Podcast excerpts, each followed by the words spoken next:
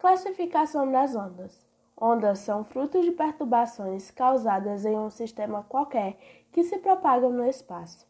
Uma onda não é capaz de transportar matéria, apenas energia. De acordo com sua natureza, as ondas podem ser classificadas em dois tipos: ondas mecânicas e eletromagnéticas. Ondas mecânicas são as ondas que se propagam em meio material. Tipo de ondas que precisam de um meio de propagação, como som, ondas do mar, ondas em corda. Já as ondas eletromagnéticas, a, a sua principal característica é que não precisam de um meio material para se propagar.